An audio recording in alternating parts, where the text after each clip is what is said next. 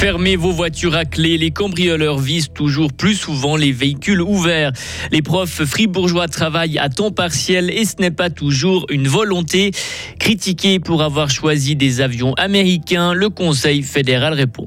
Et pour ce qui est de la météo, un ciel euh, plutôt nuageux aujourd'hui avec quelques faibles averses en journée, du vent aussi, température 9 à 12 degrés.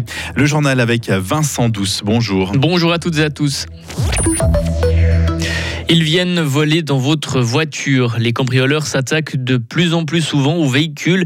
Un phénomène en hausse que constate la police fribourgeoise. Depuis le début du mois de novembre, il y a chaque semaine des dizaines de vols dans des véhicules. Mais ces vols sont possibles à cause de négligence de certains propriétaires. Bertrand Ruffieux, porte-parole de la police fribourgeoise une voiture, un véhicule doit être fermé à clé aussi bien à son domicile que dans un garage public. Et malheureusement, trop souvent, on constate que des vols ont eu lieu. Les propriétaires s'en aperçoivent pas tout de suite parce que le véhicule est tout simplement resté ouvert. Donc, la recommandation, fermez vos véhicules à clé et ne laissez aucun objet de valeur sans surveillance dans votre véhicule ou à la vue euh, depuis l'extérieur. Et la police vous, vous appelle aussi à la prudence pour Nouvel An. Attention sur les routes et pensez à prendre les transports publics, un taxi ou dormez chez vos amis si vous avez bu un verre de trop. Près de 4000 postes sont actuellement vacants dans le canton de Fribourg. Le chiffre avancé hier par l'agence de placement X28. En Suisse, en cette fin d'année, ce sont 250 000 postes au total qui cherchent preneurs. Les offres d'emploi sont particulièrement nombreuses pour le personnel soignant et les monteurs électriciens. Les profs préfèrent le temps partiel. Entre 2012 et 2022, le taux d'occupation moyen des enseignants fribourgeois pour l'école obligatoire a baissé de 4%. Il y a 10 ans, un enseignant travaillait en moyenne 71%. Cette année, ce chiffre tombe à 67%. Comment l'expliquer? Élément de réponse avec Mehdi Picot. Des tâches plus nombreuses, plus complexes, une école qui fait face à de nouveaux défis de société, voilà les principales raisons qui pousseraient les enseignants à baisser leur temps de travail.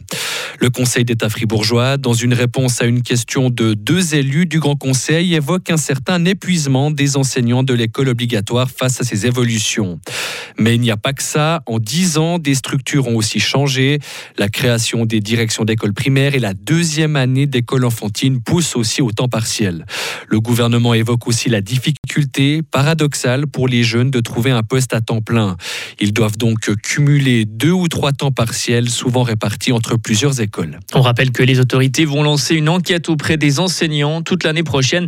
Les enseignants vont devoir répondre à une série de questions sur leurs horaires, leurs activités ou encore leur charge de travail. Une trentaine de jeunes virtuoses répètent toute la semaine à Romont. Après deux éditions annulées, c'est le retour du camp de Nouvel An organisé par l'association fribourgeoise des jeunes musiciens, l'AFJM. Il y a moins de participants que d'habitude, 35 contre 50 habituellement.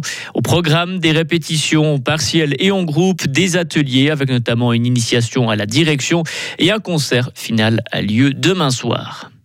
Achat d'avions de combat, les aspects de politique étrangère peuvent jouer un rôle que si les offres se valent. Le Conseil fédéral rejette les critiques d'une autorité de surveillance. En septembre, une commission du Conseil national avait critiqué le fait que le Conseil fédéral avait défini les conditions d'achat au début de la procédure. Pour cette commission, le gouvernement n'avait ainsi pas la possibilité de prendre en compte les aspects de politique étrangère dans sa décision. Le choix du Conseil fédéral d'acheter des avions américains plutôt qu'européen avait été fortement critiqué. Les États-Unis vont imposer euh, des tests à tous les voyageurs qui arrivent de Chine. Le pays est confronté à une flambée de coronavirus. Dès le 5 janvier, les personnes qui arrivent de Chine devront montrer un test Covid négatif pour entrer aux USA. L'Italie a pris la même mesure, la France y réfléchit. Et chez nous, en Suisse, le membre du gouvernement genevois, Mauro Poggia, réclame que cette mesure soit aussi prise. Au moins 10 personnes ont trouvé la mort cette nuit dans l'incendie d'un casino au Cambodge. Le feu s'est déclaré vers 23h30 dans cet établissement de Pet, une ville cambodgienne située à la frontière avec la Thaïlande. 30 autres personnes ont été blessées.